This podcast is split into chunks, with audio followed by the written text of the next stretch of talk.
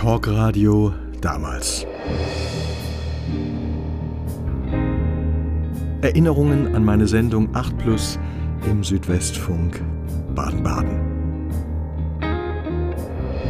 Das Thema diesmal die persönliche Reifeprüfung.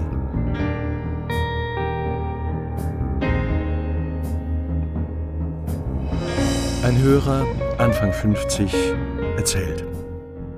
Ich habe mit 15 in der damaligen DDR ein Jahr Knast weggerissen wegen Republikflucht. Er hatte versucht, über die Wismarer Bucht zu schwimmen, es war jedoch im November zu kalt und er brach den Versuch ab. Auf der Rückreise wurde er kontrolliert. Sagt die Wahrheit, dann hat sich das erledigt. Das war der Leitspruch meines Vaters. Und so habe ich das eben auch gemacht. Ich habe denen alles erzählt. Das hat mir dann ein Jahr eingebracht. Ein Knasti, den ich später getroffen habe, der hat mir gesagt, ehrlich sitzt am längsten. Und das ist ein Spruch, den ich mir bis heute gemerkt habe. Ich hatte damals die Grenze nicht mal gesehen. Nach der U-Haft war er sechs Monate im Jugendvollzug, arbeitete dort erst in der Schweißerei, dann in der Stanzerei. Er sagt, ich habe da Dinge erlebt, von denen die meisten denken würden, das kann es doch nicht geben. Viele haben sich selbst die Finger abgestanzt, um da rauszukommen. Dazu kam, ich war vom Dorf, ich war eine Landpflanze. Meine Reifeprüfung bestand darin, dass die Jugend für mich da zu Ende war. Ich frage, wie verlief die Wiedereingliederung? Die Eingliederung ging gut.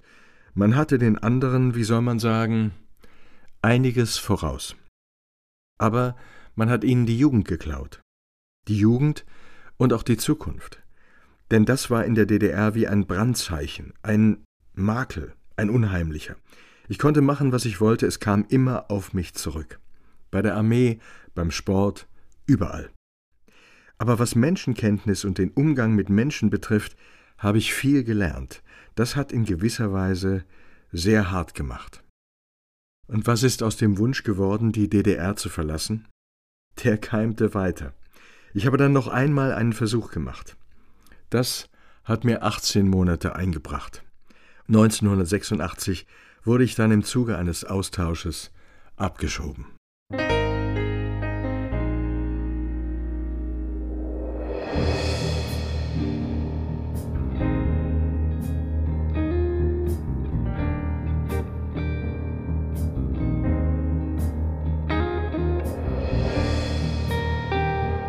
Persönliche Reifeprüfung.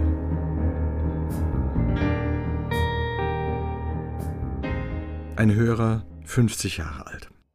Sein Sohn ist vor vielen Jahren mit 20 Monaten an Krebs gestorben. Zwischen Diagnose und Tod lagen sechs Monate. Er erzählt. Solange das Kind krank ist, kommt man im Prinzip gar nicht zum Denken. Man ist so eingebunden, arbeitet, macht und tut. Und als dann der Tag kam und wir dann zu zweit allein übrig blieben, diese Situation durchzustehen, ohne dass die Ehe auf der Strecke bleibt, das, das war unsere gemeinsame Reifeprüfung. Ich stelle mir vor, dass zunächst eine ungeheure Leere da ist und auch eine Sprachlosigkeit. Man kann gar nicht viel darüber reden, es geht auch immer um den gleichen Punkt. Warum ausgerechnet dieses Kind? Warum ausgerechnet wir? Was kann man tun? Man geht spazieren. Hauptsache, man ist nicht im Haus. Dann haben wir uns gegenseitig gestützt und wieder aus dem Ganzen herausgeführt. Irgendwann denkt man nicht mehr nur an das Vergangene, sondern an das, was kommt. Es dauert sehr, sehr lange. Wir haben heute zwei gesunde Kinder und wir sind noch enger zusammen. Man hat sich noch besser erfahren.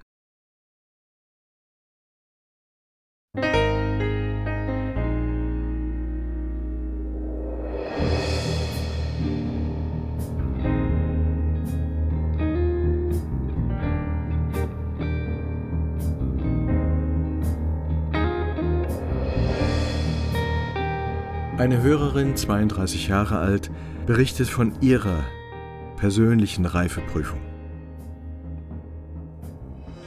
Sie ist vor zwei Jahren nach Schottland gezogen in die Highlands. Allein. Schon immer hatte sie für diese Gegend geschwärmt. Damals war ein günstiger Zeitpunkt. Sie war mit ihrer Arbeit beim öffentlichen Dienst unzufrieden. Sie formuliert das so, sehr sicher, sehr langweilig. Und sie hatte ein kleines finanzielles Polster. Ich dachte, sieh es wie einen verlängerten Urlaub. Ich frage, unbefristet? Ich habe an ein, zwei Jahre gedacht. Ich wollte mir einen Job suchen, denn so dick war mein Polster auch nicht. Aber das ging nicht, die Arbeitslosigkeit ist dort sehr hoch. Aber womit ich gar nicht gerechnet hätte, was es mit mir macht, alleine in einem fremden Land zu sein. Ich hatte das vorher ja noch nie, dass ich aus meinem gewohnten Rahmen herausgerissen wurde. Keine Freunde mehr. Ich hatte niemanden. Aber das schien ja Sinn der Sache gewesen zu sein. Ich bin ganz massiv mir selbst begegnet. Ich saß plötzlich in einem kleinen, möblierten Zimmer, fühlte mich mit dreißig wie ein kleines Mädchen und hätte mich so gerne an jemanden geklammert. Ich hatte meine Möbel verkauft, nur zwei Koffer dabei, und ich konnte zu Anfang mit niemandem reden. Die Schotten sprechen einen recht herben Dialekt.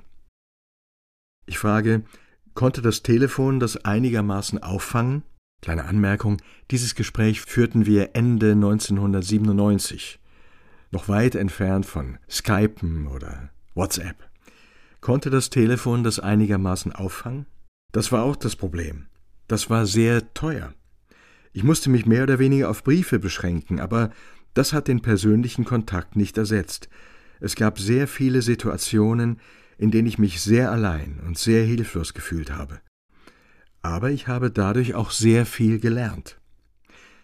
Ich war vorher sehr stolz. Ich habe nicht gerne Leute um Hilfe gebeten. Und ich war dort in vielen Situationen, wo ich wildfremde Leute auf der Straße ansprechen musste. Ich habe gemerkt, wie wichtig es ist, andere Menschen zu haben. Und das Zurückkehren, das hing aber nicht mit einer Art Flucht zusammen.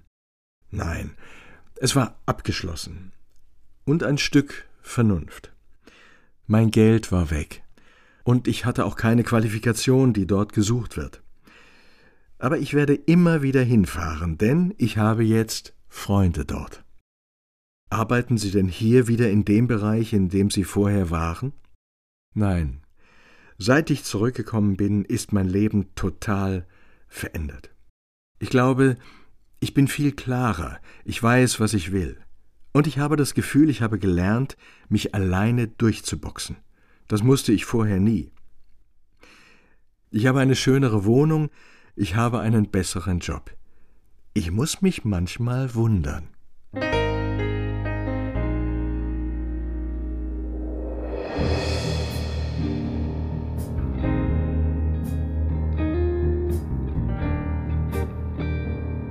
Die persönliche Reifeprüfung. Ein Hörer, 40 Jahre alt. An dem Tag, als seine Frau ins Krankenhaus kam, um von Zwillingen entbunden zu werden, wurde auch er dort eingeliefert, mit einer schweren Darmentzündung. Es war ungewiss, ob er überlebt. Er erzählt. Wir haben angefangen zu beten. Wir wussten nicht, ob die Therapie bei mir anschlägt. In der Firma gab es Umstrukturierungen, da wusste man nicht mal, ob man noch Mitarbeiter ist. Wir hatten eine Wohnung gekauft, viele Komponenten, die gedrückt haben. Ich frage, konnten Sie denn Anteil nehmen, was die Geburt anbelangt? Ich war da mit zig Schläuchen angeschlossen, habe innerhalb von drei Monaten 25 Kilo verloren, war also nur noch Haut und Knochen. Ich konnte sitzend der Geburt beiwohnen. Ich konnte nicht aktiv daran teilnehmen. Ich konnte meiner Frau nicht mal nicht mal die Hand halten. Und wenn man dann so etwas erlebt, ist man schon froh, überhaupt dabei zu sein. Uns hat es als Ehepaar ganz stark zusammengeschweißt. Wir können uns nicht vorstellen, dass uns irgendetwas trennen kann. Wie war der Kontakt nach der Geburt? Ich wurde verlegt, es war knochenhart. Ich kann das ohne Scham gestehen. Ich habe Rotz und Wasser geheult an dem Tag, an dem ich abtransportiert wurde und meine Frau und meine Frau alleine blieb. Wenn man solche Situationen gemeinsam über die Bühne kriegt, da reift man. Ein ganz enormes Stück Lebens und auch Glaubenserfahrung. Wir sind nicht verbittert. Reife ist etwas Positives. Wir sind eine glückliche Familie und haben auch nochmal Nachwuchs bekommen. Und bei Ihnen ist alles ausgeheilt? Sagen wir so, Waffenstillstand auf hohem Niveau. Damit kann ich leben.